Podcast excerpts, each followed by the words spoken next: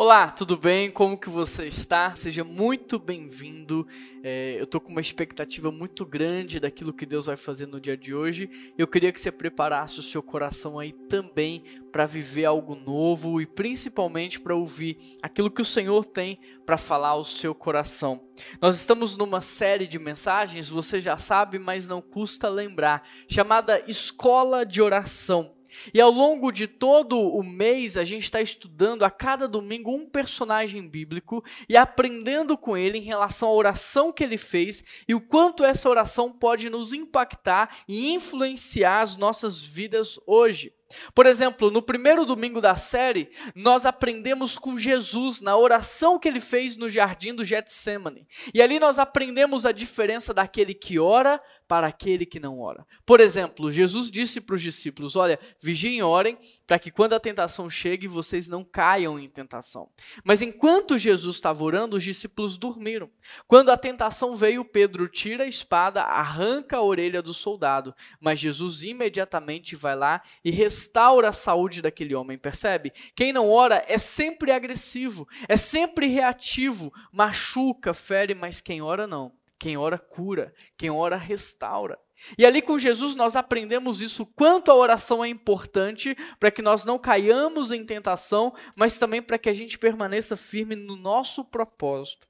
No segundo domingo da série, nós aprendemos com a Keila, através da vida de Abraão. Nós aprendemos a orar com misericórdia, quando Abraão intercede a Deus para que ele não destrua o povo. Depois, no terceiro domingo, nós aprendemos com Jacó, um homem que tinha sede e fome da presença de Deus, um homem que buscava Deus acima de todas as coisas, que colocava Deus no centro, e nós aprendemos até essa fome do mundo espiritual, a buscar o mundo espiritual da forma como Jacó buscava. Na quarta mensagem da série, nós aprendemos com Moisés. Nós aprendemos a montar a nossa tenda do encontro com Deus fora do acampamento. Nós aprendemos que se quisermos de fato ter o um encontro com Deus, nós teremos que abrir mão da distração e a ter tempo de qualidade com Ele. Depois, no primeiro domingo deste mês, nós aprendemos com Neemias a se importar com a dor do outro. Nós aprendemos que aquele que se importa é aquele que ora, mas é aquele que age também. Neemias ele orou, mas ele agiu, ele abriu mão do seu conforto, ele dedicou tempo, ele dedicou o seu serviço, ele deu o que ele tinha para ajudar o povo. E com Neemias nós aprendemos isso, que uma vida de oração, ela reflete em ação. Ela reflete numa atitude. Na semana passada, na sétima mensagem da série, nós aprendemos também com a Keila sobre Maria e a oração que ela fez. E nós vimos o quanto Maria foi uma mulher de oração e o quanto a oração influenciou para que ela fosse obediente a Deus até o fim e se tornasse então uma mãe excelente. E hoje nós vamos conversar a respeito de Jonas. Quantos conhecem a história de Jonas? A história de Jonas é muito conhecida, principalmente no meio das crianças. As crianças amam a história de Jonas. E para isso eu quero convidar você a abrir a sua Bíblia comigo em Jonas capítulo 2, verso 1. Jonas 2, verso 1. Você que está aí abrindo a sua Bíblia, destravando a sua Bíblia, ligando a sua Bíblia, aproveita, pega um bloco de anotações, um caderno, anota no canto da sua Bíblia, só não deixa de anotar. Você que tem é, facilidade em se distrair, dificuldade de se concentrar, discipline a sua mente, assuma o controle. E como que você pode começar a fazer isso? Anotando. Quando você anota, você retém mais de 70% daquilo que você está aprendendo. O caminho mais longo da terra, o caminho mais longo da vida é do nosso cérebro até o nosso coração. E quando a gente anota, a gente ajuda o conhecimento a percorrer esse caminho e a chegar no nosso coração. Então, quando você anota, você está investindo na sua vida. Jonas capítulo 2, verso 1. Então, dentro do peixe, Jonas orou ao Senhor, seu Deus, e disse: Em minha angústia clamei ao Senhor, e ele me respondeu. Gritei da terra dos mortos, e tu me ouvistes. Nas profundezas do oceano me lançastes, e afundei até o coração do mar. As águas me envolveram, fui encoberto por tuas tempestuosas ondas. Então eu disse: Tu me expulsastes da tua presença, e no entanto eu olharei de novo para o seu santo templo. Afundei debaixo das ondas e as águas se fecharam sobre mim. Algas marinhas se enrolaram na minha cabeça. Afundei até os alicerces dos montes. Fiquei preso na terra, cujas portas se fecharam para sempre. Mas tu, ó Senhor, meu Deus, me resgataste da morte. Quando a minha vida se esvaía, me lembrei do Senhor, e minha oração subiu a ti em teu santo templo.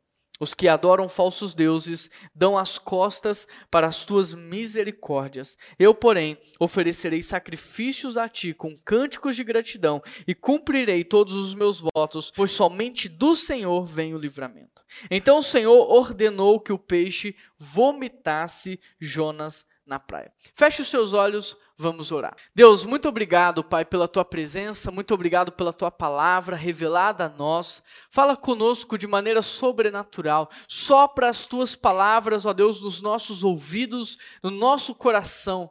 Que nós estejamos atentos àquilo que o Senhor está fazendo, àquilo que o Senhor está dizendo e principalmente àquilo que o Senhor espera de nós. Nós queremos te obedecer. Nós queremos, Deus, ser filhos é, que dão alegria ao seu coração. Por isso, Pai, modela, modela o nosso caráter, modela a nossa personalidade, ajusta a nossa vida no padrão da Sua palavra. Essa é a oração que nós te fazemos em nome de Jesus. Amém. Querido, ao olhar para um texto como esse, nós devemos fazer algumas perguntas para ele. Olha só, a primeira pergunta que a gente pode fazer para esse texto é: quem é Jonas. Quem é o profeta Jonas? A segunda pergunta é por que, que Jonas não quis pregar na cidade de Nínive? O que que essa cidade tinha de mais? Por que que Jonas não quis ir para lá? Por que que Jonas desobedeceu ao Senhor? Quais foram as consequências dessa rebeldia, dessa desobediência na vida de Jonas? Como Jonas foi parar dentro daquele peixe, mas também como Jonas conseguiu sair de lá? Como é que Jonas orou? Qual era o conteúdo da sua oração? Que, que aconteceu no final dessa história e o que, que Deus quer nos ensinar com tudo isso. Essas são as perguntas que nós podemos fazer para esse texto. E ao longo da mensagem, eu gostaria de ajudar você a compreender melhor aquilo que Deus quer nos ensinar. Portanto, a primeira pergunta que eu vou responder é: quem é Jonas? Jonas é um profeta. E é interessante porque o seu nome tem um significado um tanto quanto irônico. Porque Jonas significa pombo. Mas a personalidade de Jonas em nada parece com o significado do seu nome. Se olhássemos então para o caráter, para o comportamento, para a personalidade de Jonas, nós poderíamos selecionar outro pássaro, mas não o pombo, como significado do seu nome. Porque o pombo é aquele que representa a paz, é aquele que aponta para a mansidão. Mas quando nós olhamos para o profeta Jonas, não é isso que nós vemos. Jonas ficou marcado na história como um homem desobediente, rebelde, orgulhoso. Querido, no mundo antigo, o nome tinha muita importância. O significado do nome tinha muita importância, porque ele sempre desenhava não só aquilo que aquela pessoa seria, mas principalmente o seu futuro, o seu propósito, para onde ela caminharia.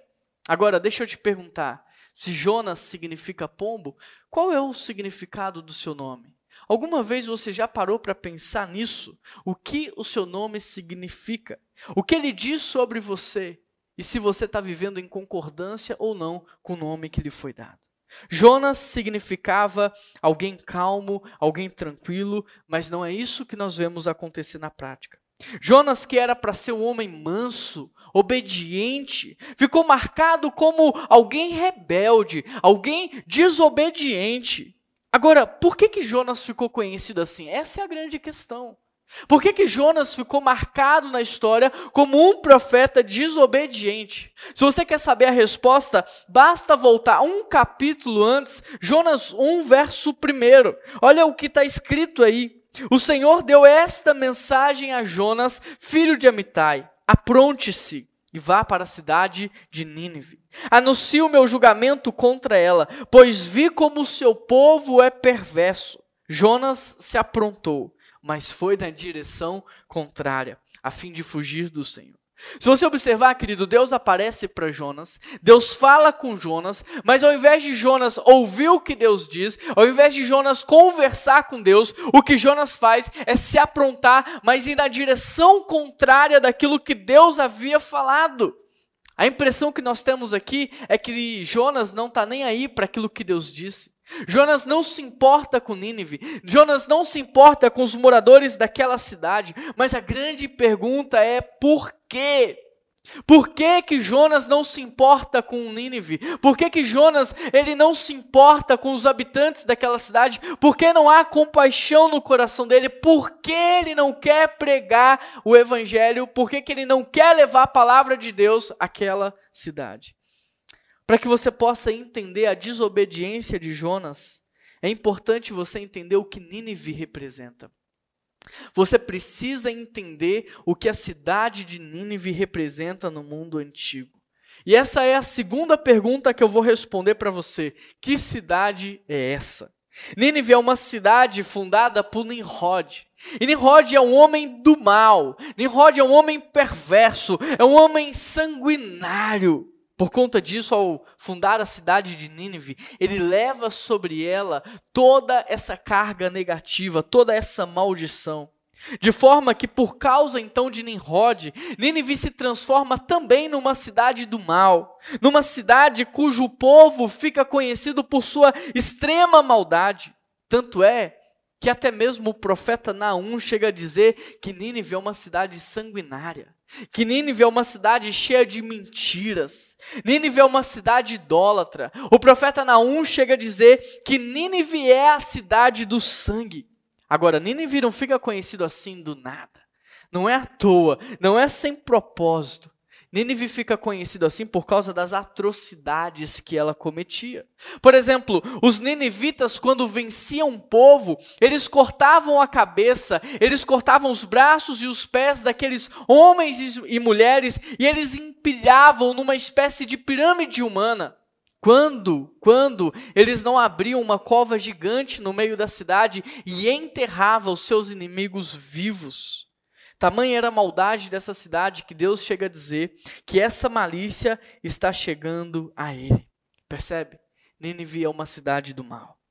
Nínive é uma cidade, é um povo que se tornou ao longo do tempo um grande inimigo do povo de Deus. Mas não para por aí. Não para por aí. Além de tudo isso, segundo a tradição, foram os ninivitas que mataram Amitai, pai de Jonas. Aqui você começa a entender por que, que Jonas não quer levar para os ninivitas a palavra de Deus. Jonas não queria pregar a essa cidade por causa de tudo isso, e aqui a gente começa a entender. E aqui eu quero elaborar melhor essa terceira resposta: o porquê que Jonas não quis pregar em Nínive. Jonas não quis pregar em Nínive, sabe por quê? Não é porque ele tinha medo dos habitantes de Nínive. Não é porque ele tinha medo daquela cidade. Jonas conhecia o seu Deus. Ele sabia quem seu Deus era, o poder que o seu Deus tinha e o que Deus podia fazer. Então Jonas não tinha medo. Jonas não quis pregar em Nínive porque ele sabia quem Deus era. Ele sabia, ele sabia que Deus poderia alcançar aquela cidade com graça e misericórdia. Por isso Jonas não quis pregar lá. A sua desobediência não está pautada numa falta de conhecimento de quem Deus é e da vontade de Deus. Pelo contrário, a sua desobediência está pautada no fato de que ele justamente sabe quem Deus é, ele sabe o que Deus pode fazer, ele conhece o caráter de Deus, ele sabe qual é a vontade de Deus. Por isso Jonas desobedece. Ele sabe que Deus é misericordioso e que ele pode perdoar aquele povo, que ele pode alcançar aquele povo, e é por isso que Jonas não quer ir para lá. Queridos, às vezes nós taxamos Jonas como desobediente, como rebelde, mas a grande pergunta é: e se você estivesse no lugar dele, o que você faria? Porque Jonas, ele só queria vingar o seu pai. Jonas, ele só queria ver a justiça de Deus sobre aquela cidade. Ele queria vingar o povo de Deus, que durante muitos anos foi atacado, foi açoitado, foi humilhado pelos ninivitas. Ele queria que aquelas pessoas conhecessem a ira do Senhor, o Deus dos exércitos. E por isso, então, Jonas desobedeceu. Às vezes a gente rotula Jonas como orgulhoso, como rebelde, mas o que você faria se você estivesse no lugar dele? Talvez agora você entenda um pouco mais, talvez agora você seja um pouco mais compreensivo com Jonas. Porque a grande verdade é que se eu e você estivéssemos no lugar de Jonas, é bem provável que a gente teria feito o mesmo. que, que você faria no lugar dele? Pensa um pouco. E eu pergunto isso porque Jonas foi enviado para alcançar uma cidade que não fazia parte do povo de Deus. Mais tarde, a gente vai observar Deus levantando os judeus e enviando os judeus para alcançar também os gentios. Agora, hoje, Deus está levantando homens e mulheres para alcançar aqueles que nos perseguem. Deus está enviando o seu povo para alcançar aqueles que têm feito o mal contra nós, aqueles que zombam do nome do nosso Deus, que zombam da nossa fé. E a pergunta que eu te faço é: será que você está pronto para ver Deus perdoar e alcançar as pessoas que têm feito mal contra nós? Será que você está pronto para perdoar as pessoas como Deus perdoa? Porque, querido, perdão não é pagamento para quem é digno dele. Perdão não é recompensa para quem merece. Perdão é presente de Deus para pagar dívidas que são impagáveis, dívidas que não têm valor, que não têm preço. Perdão é dádiva, perdão é graça, perdão é misericórdia, perdão é expressão de um amor sacrificial. Perdão é justamente para pessoas que não são dignas e para pessoas que não merecem. Portanto, eu volto a te perguntar: você está pronto para perdoar as pessoas como Deus te perdoa? Você está pronto para ver Deus perdoar as pessoas e alcançá-las com graça? Principalmente as pessoas que você gostaria de vê-las destruídas no fundo do poço. Você está pronto para ver Deus abençoar essas vidas? Porque às vezes nós vemos as pessoas zombando do nosso Deus e nós queremos que essas pessoas sintam na pele a ira dele. É verdade ou não é? Mas Deus quer tirar de nós esse coração de Jonas. E Deus quer nos dar um coração igual ao do seu filho Jesus. Porque, embora Jesus Cristo não merecesse, ele foi açoitado. Bateram nele, humilharam ele, cuspiram nele. Sobretudo, olha o que Jesus disse: Pai, perdoa, porque eles não sabem o que eles estão fazendo. Você está pronto para ver os seus inimigos sendo perdoados, sendo salvos. Porque mais do que isso, Deus quer te usar. Deus quer usar você para que essas coisas aconteçam.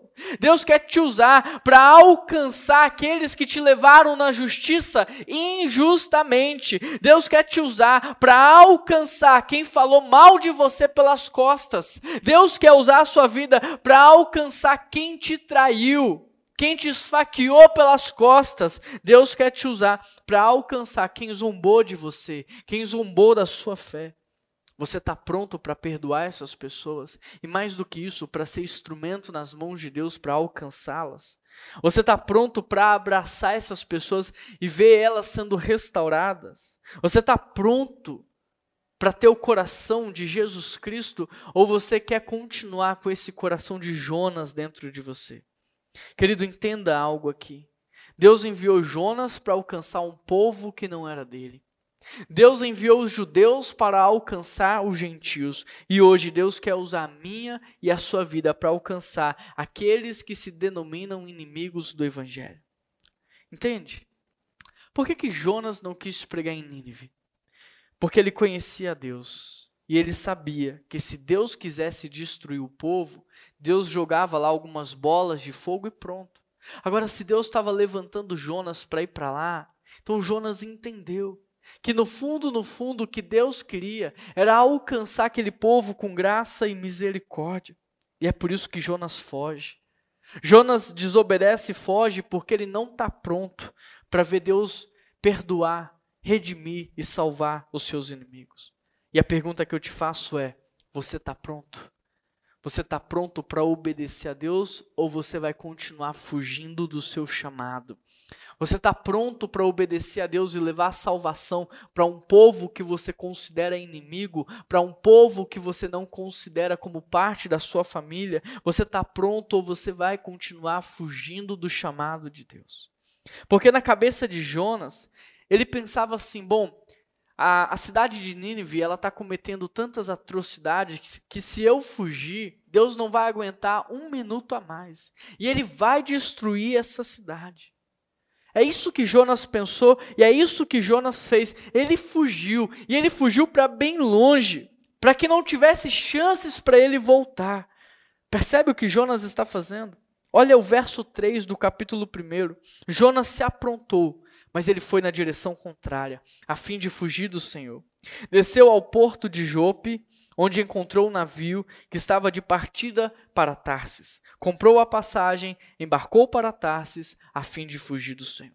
Querido, só para você ter uma ideia, para efeito de curiosidade, de Jope a Nínive, Jonas teria que percorrer mais ou menos 1.100 quilômetros. Agora, de Jope até Tarsis, a cidade para onde ele se propôs a fugir do Senhor, ele teria que percorrer mais de 3.500 quilômetros. Percebe a diferença, percebe a distância geográfica, percebe o quanto Jonas não só quer desobedecer, mas ele quer fugir e ele quer fugir para muito longe, para que não dê tempo dele voltar antes que Nínive seja destruída.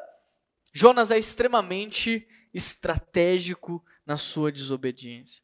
Eu fiquei me perguntando quanto nós não somos parecidos com Jonas. Querido, às vezes eu atendo algumas pessoas que confessam para mim imaginar a morte do seu cônjuge para poder fantasiar na sua cabeça relação sexual com outras pessoas. Percebe o nível de decadência moral? Para essas pessoas não se sentirem culpadas, elas ficam imaginando a morte do marido ou a morte da esposa, para que depois da morte elas fiquem imaginando, fantasiando na cabeça relação sexual com outras pessoas, sem que elas sintam culpa, porque afinal de contas, não tem mais o marido, não tem mais a esposa. Percebe o nível de decadência moral? Percebe no quanto nós somos estratégicos para pecar? Posso te dizer algo?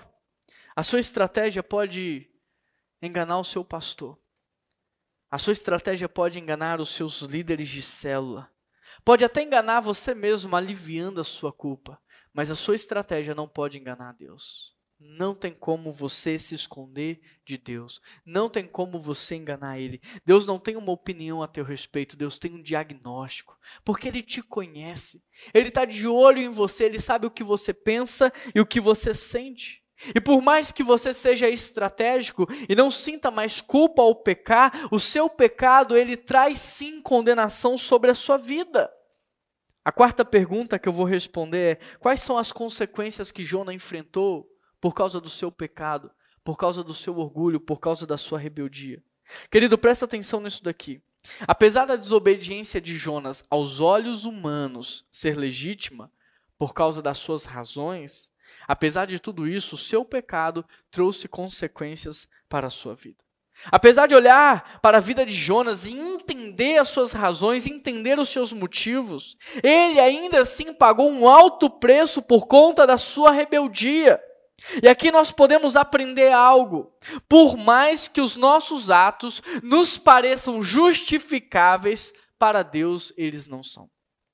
Por mais que na nossa cabeça aquilo que a gente está fazendo é plausível, Deus não pensa dessa forma. E foi exatamente por isso que Jonas pagou um preço muito alto por causa do seu pecado, por causa da sua atitude, por causa da disposição do seu coração. Veja o que o versículo 3 diz: Jonas se aprontou, mas foi na direção contrária, a fim de fugir do Senhor. Desceu ao porto de Jope, onde encontrou um navio que estava de partida para Tarsis. Comprou a passagem e embarcou para Tarsis, a fim de fugir do Senhor. O Senhor, porém, enviou sobre o mar um vento forte e caiu uma tempestade tão violenta que o navio estava prestes a se despedaçar. Com muito medo, os marinheiros clamavam aos seus deuses para que o socorressem e lançavam a carga no mar para deixar o navio mais leve. Enquanto isso, Jonas dormia profundamente no porão. Querido, se você observar, enquanto a tempestade está destruindo o navio, eu quero que você imagine a cena. Enquanto aquela tempestade, aquelas ondas estão destruindo a embarcação, o texto diz que Jonas está dormindo no porão. O interessante é que Jonas é o culpado dessa história. Foi ele que trouxe para aquelas pessoas inocentes a tempestade e a fúria do mar. Foi ele que trouxe para aquelas pessoas inocentes uma crise que elas não deveriam passar e nem experimentar. Foi ele que trouxe danos materiais àquele navio, prejuízos financeiros àquelas pessoas que estavam jogando no mar os seus pertences. E enquanto tudo isso está acontecendo, o texto diz que Jonas está dormindo. E aqui eu quero fazer algumas observações. Primeiro, cuidado com quem está dormindo espiritualmente na sua família. Cuidado com quem dorme espiritualmente, sabe por quê? Porque normalmente essas pessoas são brechas no mundo espiritual. Normalmente essas pessoas estão atraindo para casa e para a família crises, tempestades, prejuízos. Por isso, não se acomode ao ver alguém dormindo na sua casa de maneira espiritual. Faça o que você puder para acordar essa pessoa, para que ela feche as brechas espirituais, para que ela busque Deus e para que ela mude a realidade da sua família. Porque se você não fizer isso, ao longo do tempo, as tempestades, o mar revolto e a ventania pode destruir o seu casamento, o seu relacionamento em casa, a sua família e tudo aquilo que você levou anos para construir. Como pastor, eu vejo isso acontecer o tempo todo. Pessoas construindo uma vida ao longo de décadas, mas por causa de um sono espiritual, de alguém que está dando brecha dentro de casa, o inimigo age e ele destrói tudo. A segunda observação que eu quero fazer aqui nessa parte do texto é: a sua desobediência não traz condenação apenas para a sua vida mas traz condenação para toda a sua família. A Bíblia diz, por exemplo, que Josué, ele tinha acabado de destruir os muros de Jericó. E aí depois eles vão enfrentar uma cidade pequenininha chamada Ai. E eles tomam uma surra, são humilhados naquele lugar. Josué vai tirar satisfação com Deus. Pô, Deus, a gente acabou de destruir muros indestrutíveis. Como é que a gente perde para uma cidade como essa? Sabe o que Deus diz? Josué, Há pecado oculto no meio do povo. Há pecado oculto no meio do povo. E enquanto o povo estiver pecando, eu não vou mais abençoar vocês com a vitória. A Bíblia conta também a história de Davi, que pecou contra Deus e trouxe condenação sobre a vida dos seus filhos. Portanto, entenda isso: o seu pecado oculto, o seu segredinho sujo, as suas falhas morais podem trazer tempestades desnecessárias à sua família, crises profundas e feridas e marcas que eles vão levar por toda a vida. Agora eu te pergunto: é isso que você quer? É isso que você quer para sua família? É isso que você quer para sua descendência, para sua geração? Porque o seu prazer de 30 segundos em segredo, as suas pequenas mentiras para se justificar, as suas fofocas, a sua maldade expressa no seu falar, a sua rebeldia, tudo isso está trazendo condenação para sua casa. E você hoje tem a opção de continuar ou de parar. O que nós precisamos entender é que nada passa desapercebido aos olhos do Senhor. A própria Bíblia diz: o salário do pecado é a morte. Jonas pecou, Jonas errou, Jonas desobedeceu e não só ele, mas toda aquela embarcação sofreram as consequências. Por isso, a terceira observação que eu vou fazer é: há tempestades que você pode estar enfrentando na sua vida por causa das alianças que você tem feito. Por isso, cuidado. Cuidado, porque toda vez que você tem relação sexual com alguém, você está se aliançando a uma pessoa e você pode estar trazendo condenação desnecessária, crise desnecessária, tempestade desnecessária para a sua vida. Cuidado com quem você está firmando sociedade, porque se você não tiver cuidado, você pode estar trazendo condenação sobre a sua vida. Cuidado. Porque se você estiver trazendo Jonas para dentro da sua casa, você também pode estar trazendo tempestades desnecessárias, crises, prejuízos. Toda vez que você fizer aliança com Jonas, você passará por situações adversas. A quarta observação que eu quero fazer é: o pecado é uma semente que brota. E se ela não for cortada, ela se transforma numa árvore que gera frutos. Ou seja, Embora Deus perdoe os nossos pecados, ainda assim há consequências. Por exemplo, se eu trair a minha esposa, Deus pode me perdoar? Pode. Mas ainda assim, ela pode me abandonar. Se eu matar uma pessoa, Deus pode me perdoar? Claro que pode. Mas ainda assim, eu vou arcar com as consequências do meu crime. Eu vou ser preso. Percebe? Por mais que Deus me perdoe, ainda assim eu vou arcar com as consequências do meu pecado. Todo pecado traz consequências. Todo ato de desobediência, por menor que seja, vai trazer condenação sobre a sua vida. A quinta observação que eu quero fazer aqui nessa porção do texto é: todo ato de desobediência e rebeldia traz queda. Olha a construção do texto. Olha que incrível a construção desse texto. O texto diz que Jonas desceu para a cidade marítima mais próxima que havia ali, que era Jope. Depois Jonas desceu para o navio. Depois ele desceu para o porão do navio. Depois ele desceu para as profundezas do mar. E por último, ele desceu para dentro de um grande peixe. Percebe? Eu conheço muitas pessoas que estão descendo na vida. Semanalmente eu choro por pessoas que estão descendo, que estão destruindo o casamento, que estão destruindo uma história, que estão destruindo um legado. Eu oro por pessoas que estão descendo enquanto dominicalmente escutam a palavra do Senhor. Eu choro por pessoas que estão descendo enquanto participam dos cultos e estudam a palavra. Por isso, querido, olhe para a sua vida por um momento. Você percebe a sua vida descendo ou a sua vida subindo? Seja honesto com você mesmo. Olhe para a sua história. Olhe de onde você saiu, onde você está hoje. Você subiu ou você caiu? Jonas só foi descendo e ele desceu até chegar ao fundo do poço. Mas tudo isso só aconteceu por causa da sua rebeldia, por causa do seu orgulho, por causa da sua desobediência. Jonas não precisava ter chegado ao fundo do poço. É interessante porque se lá no barco, se no meio da tempestade Jonas tivesse se humilhado, se prostrado diante do Senhor, se ele tivesse confessado os seus pecados, pedido perdão e mudado de postura, nada daquilo teria acontecido. Mas por conta do seu orgulho, ele preferiu perder tudo do que dar o braço a torcer. Por causa do seu orgulho, ele preferiu ser jogado no mar do que dar o braço a torcer. E quantas pessoas não têm feito isso na prática? Quantas pessoas não têm perdido o seu casamento porque não dão o braço a torcer? Porque não são vencidas numa discussão? Porque querem ir até o fim, querem provar que estão certas? Quantas pessoas estão jogando tudo a perder por causa do orgulho? Quantas pessoas não têm perdido amizades? Quantos não perderam o emprego porque não abaixaram a cabeça? Porque não se humilharam? Porque não foram humildes? Que você está correndo o risco de perder hoje por causa desse seu coração orgulhoso? Lembre-se, Jonas não precisava ter sido jogado no mar. Ele não precisava ter sido comido por um peixe. Ele não precisava ter gerado sofrimento para aquelas pessoas inocentes. Por isso eu te pergunto: que escolha você vai fazer hoje? com essa mensagem que você está ouvindo.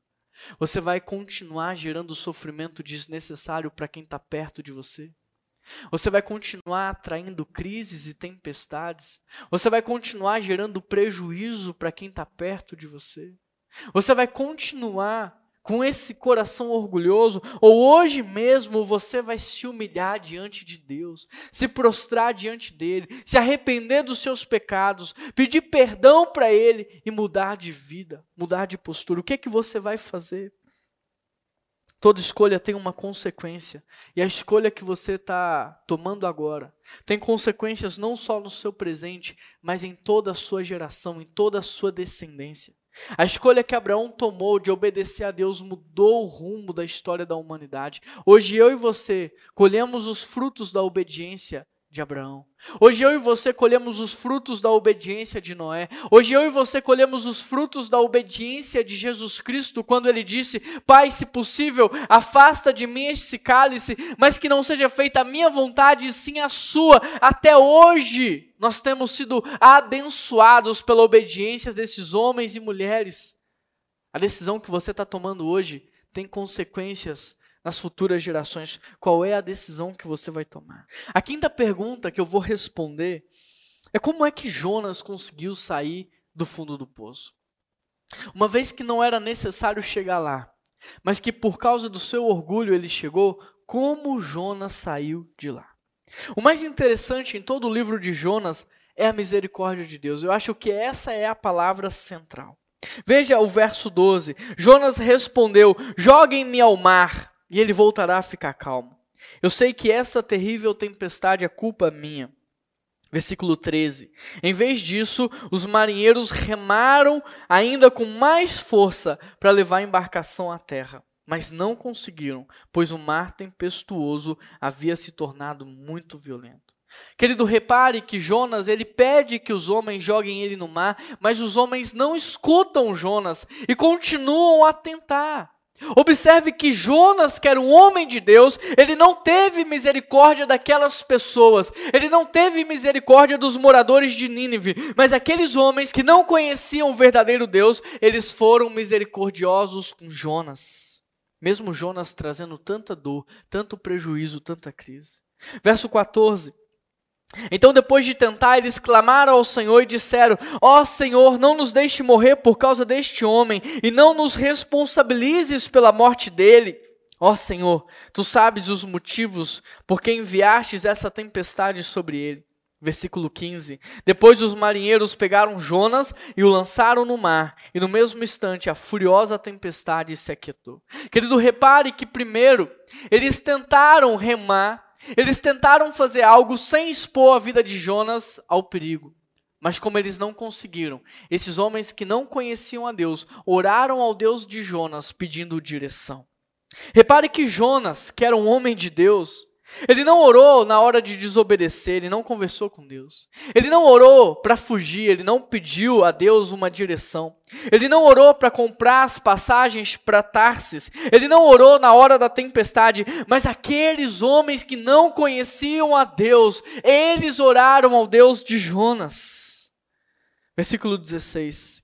Espantados com o grande poder do Senhor, os marinheiros lhe ofereceram um sacrifício e firmaram um compromisso de servi-lo. Jonas, que era um homem de Deus, ele desobedeceu e ele não quis servir a Deus. Mas aqueles homens que não conheciam a Deus ofereceram sacrifícios e eles assumiram um compromisso para servir ao único e verdadeiro Deus. Percebe a diferença? Percebe o que está acontecendo aqui? A decadência espiritual e moral na vida de Jonas. Agora, quando é que Jonas muda? Jonas só muda quando chega no fundo do poço. Somente dentro do peixe, à beira da morte, é que Jonas se rende, se prosta e muda de postura. Será que vai ser assim com você? Será que você vai precisar mesmo chegar ao fundo do poço para mudar de vida, para mudar de atitude, para mudar de postura? Será que você não pode aprender no amor? Será que você não pode aprender ouvindo essa mensagem? Será mesmo que você vai ter que chegar ao fundo do poço, perder tudo que Deus te deu para valorizar, para se render, para se prostrar e obedecê-lo? Capítulo 2, agora, verso 1. Então, dentro do peixe, Jonas orou ao Senhor, seu Deus. Repare que aqui Jonas começa a mudar de postura. Dentro do peixe, Jonas ele vai se render. Ele percebe que agora ele não pode fazer mais nada, ele não tem para onde correr, ele não tem mais como fugir de Deus. Olha só, é dentro do peixe que Jonas se rende. Ele não se rende na crise, ele não se rende na tempestade. Ele não se rende diante do mar revolto. Ele só se rende ali dentro do peixe quando ele chega ao fundo do poço. Capítulo 2, verso 1. Então, dentro do peixe, Jonas orou. E ele disse, verso 2: Em minha angústia eu clamei ao Senhor, e ele me respondeu. Mesmo diante de tudo isso, Jonas clama e Deus responde. Gritei da terra dos mortos e Deus me ouviu. Nas profundezas do oceano me lançastes e afundei até o coração do mar. As águas me envolveram, fui encoberto por tuas tempestuosas ondas. Então eu disse: Tu me expulsastes de tua presença, e no entanto eu olharei de novo para o teu santo templo. Afundei debaixo das ondas, e as águas se fecharam sobre mim. Algas marinhas se enrolaram na minha cabeça. Afundei até os alicerces dos montes. Fiquei preso na terra cujas portas se fecharam para sempre. Mas tu, ó Senhor, meu Deus, me resgatastes da morte. Quando a minha vida se esvaía, eu me lembrei do Senhor e minha oração subiu a ti em teu santo templo. Os que adoram falsos deuses dão as costas para as tuas misericórdias. Eu, porém, oferecerei sacrifícios a ti como cânticos de gratidão e cumprirei todos os meus votos, pois somente do Senhor vem o livramento. Então o Senhor ordenou que o peixe vomitasse Jonas na praia. Querido, sabe o que é mais interessante no livro de Jonas? É a misericórdia de Deus é a misericórdia de Deus. Repare que a oração de Jonas, ela não é espontânea. A oração de Jonas não é do seu coração. Toda essa oração de Jonas, ele retirou do livro de Salmos. Jonas, ele participou da escola de oração. E por causa disso ele orou exatamente aquilo que ele aprendeu. E aqui nós podemos destacar algo, que quando nós não sabemos o que falar, quando nós não sabemos como falar, nós podemos também orar a palavra de Deus. E é exatamente por isso que a cada domingo a gente está aprendendo a respeito da oração de cada personagem da palavra do Senhor, porque cada um desses personagens, eles representam quem nós somos ou algum momento específico das nossas vidas. E é por isso que nós podemos aprender com eles como orar a Deus no momento da luta e no momento da dificuldade. Até aqui você aprendeu a orar com Jesus no jardim do Getsemane, quando ele estava prestes a enfrentar o momento mais difícil da sua vida. Você aprendeu a orar como Abraão orou, pedindo a Deus que tivesse misericórdia do povo. Você aprendeu a cultivar uma vida de oração com Moisés que montava a sua tenda do lado de fora do acampamento. Você aprendeu a buscar a Deus como Jacó, um homem que tinha sede e fome das bênçãos espirituais. Você aprendeu com Maria como orar e obedecer a Deus. Você aprendeu com Neemias como se importar e como você deve orar e você deve agir também. E sabe o que é mais legal? É que apesar de tudo isso que está escrito no livro de Jonas, Deus teve misericórdia dos ninivitas, Deus teve misericórdia daqueles homens no barco, Deus teve misericórdia de Jonas também. O nosso Deus é um Deus misericordioso. Os ninivitas, eles cometeram verdadeiras atrocidades, mas Deus o alcançou, gerando arrependimento, gerando perdão, gerando mudança. Aqueles homens no barco não conheciam a Deus, mas Deus os alcançou com graça e misericórdia. E Jonas, que fugiu, Deus também o alcançou. Com qual desses personagens você se parece mais? Com os ninivitas que têm pecado de maneira obstinada, com aqueles homens no barco que não conhece a Deus, ou com Jonas que conhece, mas vive fugindo.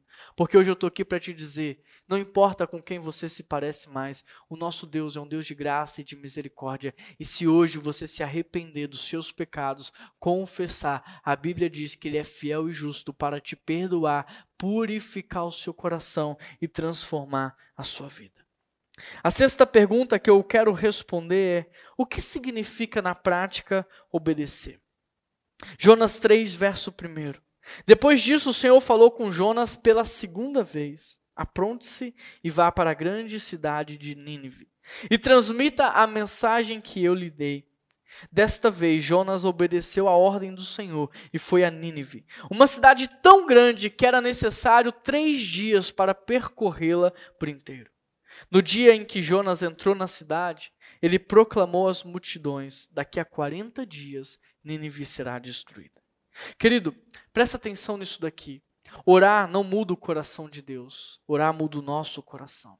A oração de Jonas alinhou o seu coração ao coração de Deus, ajustou a sua visão à visão de Deus. A oração não coloca Deus em movimento, a oração nos coloca em ação, porque Deus nunca parou, ele continua agindo de geração em geração. Por isso, o que a oração faz é nos colocar em ação. A oração que Jonas fez o colocou em ação. E por causa dessa oração, ele entra em Nínive, ele percorre toda a cidade pregando a palavra do Senhor. E sabe o que é mais interessante? É que a pregação de Jonas levou mais de 120 mil pessoas a se arrepender da vida que eles estavam levando. E sabe como isso aconteceu? Isso só aconteceu porque Jonas estava em completa obediência a Deus. Capítulo 3, verso 5. Os habitantes de Nínive creram em Deus e, desde o mais importante até o mais humilde, declararam um jejum e se vestiram de pano de saco.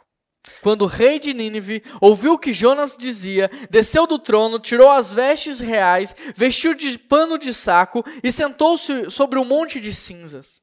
Então o rei e seus nobres enviaram este decreto a toda a cidade: ninguém, nem mesmo os animais de seu gado, de seus rebanhos, poderá comer ou beber. Tanto as pessoas como os animais devem se cobrir de pano de saco, e todos devem orar fervorosamente ao Senhor. Devem deixar os seus maus caminhos e toda a sua violência. Quem sabe Deus voltará atrás, conterá sua ira ardente e não nos destruirá. Quando Deus viu o que fizeram e como deixaram seus maus caminhos, voltou atrás e não destruiu o povo como ele havia ameaçado. Querido, percebe o que acontece aqui? Quando nós oramos e obedecemos a Deus, as realidades são transformadas. Percebe o que acontece aqui? Percebe o impacto das nossas vidas quando nós oramos e obedecemos a Deus, uma cidade inteira foi impactada. Jonas montou uma pregação de um minuto e ele saiu pregando por toda a cidade. E porque ele orou e obedeceu ao Senhor, mesmo que a sua pregação tivesse um minuto, a cidade inteira foi alcançada, a cidade inteira foi transformada. Sabe por que, que a sua vida não tem tido muito impacto? Porque você não está em obediência. Porque muitas vezes você foge da vontade do Senhor, você foge da presença dEle. Jonas, enquanto ele desobedecia, ele só trouxe tempestade, ele só trouxe crise. Agora deixa eu te perguntar, você hoje tem levado salvação por onde você passa ou você tem levado confusão? Sabe por que, que a nossa cidade está assim? Nosso estado está desse jeito, a nossa nação está dessa forma? Porque eu e você não temos orado e nós não temos obedecido a palavra de Deus. Portanto, escuta o que eu vou te dizer. No dia que a igreja de Jesus começar a orar e a obedecer a palavra, haverá um grande avivamento na nossa nação, haverá uma grande transformação social, haverá um impacto, haverá transformação. Mas sabe o que está nos faltando hoje? Presta atenção, não é o que está faltando para o seu marido, não é o que está faltando para a sua esposa, não é o que está faltando para o seu pastor. Sabe o que é que está faltando na minha e na sua vida? O que está faltando é mais oração, é mais obediência, é mais vida, é mais prática. É isso que está faltando. Quando você, que está me ouvindo agora, começar a orar e começar a obedecer, vai acontecer uma transformação na sua casa. Você vai constranger as pessoas com a sua vida de santidade. A transformação da sua casa pode hoje começar em você, se você se arrepender, se você confessar os seus pecados, se você começar a orar mais e se você começar a obedecer a palavra de Deus. A transformação vai começar em você. Amém. Você crê nisso? A sétima pergunta que eu vou responder é: o que que Deus quer nos ensinar? Essa é a última pergunta para a gente fechar. O que que Deus quer nos ensinar com essa história? Querido, por incrível que pareça, Jonas pregou, mas ele não ficou feliz com o resultado. Jonas não ficou feliz. Jonas ele já sabia que Deus poderia ser misericordioso e perdoar o povo, mas ele não esperava ele não esperava que aquela cidade ia se arrepender e abandonar os seus maus caminhos. Ele foi pego de surpresa com o quebrantamento que houve em Nínive. Talvez Jonas tivesse pensado: olha, eu vou pregar a palavra de Deus porque, mesmo pregando, aquele povo não vai se arrepender. E aí Deus vai destruí-los. Mas não é isso que acontece. E ao invés de Jonas ficar feliz porque 120 mil vidas foram alcançadas, Jonas fica triste.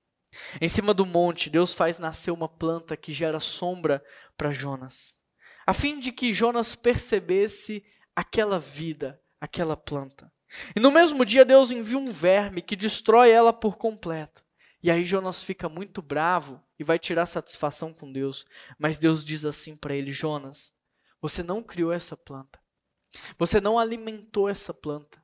Você não regou essa planta, você não cuidou dessa planta. Ela nasceu e morreu no mesmo dia, e você fica triste por ela, mas e o meu povo, Jonas? Eu os criei. Eu sonhei com eles, foi eu que os fiz, eu cuidei deles a vida inteira, eu os protegi, eu os alimentei. Será que eu não deveria ter misericórdia deles? Será que eu não deveria me importar com eles, Jonas? Como é que você pode ter misericórdia dessa planta e não ter misericórdia do povo? Como é que você pode ter misericórdia dessa planta quando você não teve capacidade de ter misericórdia daquele povo que estava no barco prestes a morrer por sua causa, Jonas? Como é que você tem misericórdia dessa planta e não tem misericórdia de 120 mil homens, mulheres, crianças idosos, Jonas? Como você ousa? Querido, Jonas aqui representa você. Jonas me representa e ele representa você. É para você e eu que Deus está dizendo como você pode ter misericórdia das plantas, dos animais, e não ter misericórdia de quem sofre, de quem chora. Como você pode ser misericordioso com os animais, com as plantas, e não ser misericordioso com o povo. Como você pode cuidar tanto de uma plantinha, se sacrificar tanto por um animalzinho e não cuidar, e não se sacrificar por uma pessoa. Querido, Deus não está dizendo que é errado a gente cuidar das plantas, não é isso. Deus não está dizendo que é errado você cuidar de um pet, não é isso. O que Deus está dizendo é que é errado você ser tão amoroso com os pets, com as plantas e não ser com as pessoas. Nós precisamos amar como Deus ama. Nós precisamos amar também o que Deus ama, e Deus ama as pessoas. Jonas 4, verso 10. Então o Senhor disse: Você tem compaixão de uma planta, embora não tenha feito coisa alguma para que ela crescesse. Ela depressa apareceu e depressa murchou. Nínive, porém, tem mais de 120 mil pessoas, e eles não sabem decidir entre o certo e o errado, sem falar de muitos animais. Acaso não devo ter compaixão dessa grande cidade? Querido, aqui Deus nos explica o porquê devemos ter compaixão. Sabe por que, que nós devemos ter compaixão? Olha o que ele diz: porque as pessoas muitas vezes não sabem distinguir entre o certo e o errado. Elas não sabem escolher, elas não sabem o que está acontecendo, elas não têm o mesmo entendimento que eu e você, porque se elas tivessem, elas não fariam o que elas têm feito. Interessante porque o que Deus está dizendo para Jonas aqui é o que Jesus Cristo também diz para Deus naquela cruz: Pai, perdoa, porque eles não sabem o que eles fazem. Querido, quem zomba da sua fé não sabe o que está dizendo, não sabe o que está falando. Quem fere, quem machuca, quem promove a desigualdade, quem é violento não sabe o que está fazendo. E é por isso que ao invés da gente ter raiva e ódio dessas pessoas, nós deveríamos ter compaixão, porque elas não têm o mesmo entendimento que nós temos. Elas não conhecem a Deus como nós conhecemos. Por isso, nosso papel não é jogá-las ao fundo do poço, mas é clamar a Deus para que Ele tenha misericórdia da vida dessas pessoas. Sabe por que nós devemos ter compaixão, orar, obedecer e pregar a palavra, porque as pessoas não sabem nem para onde elas estão indo. Mas você sabe o que vai acontecer no dia da manhã. Essas pessoas estão caminhando na escuridão. O entendimento delas fora cegado. Elas não têm a revelação que nós temos.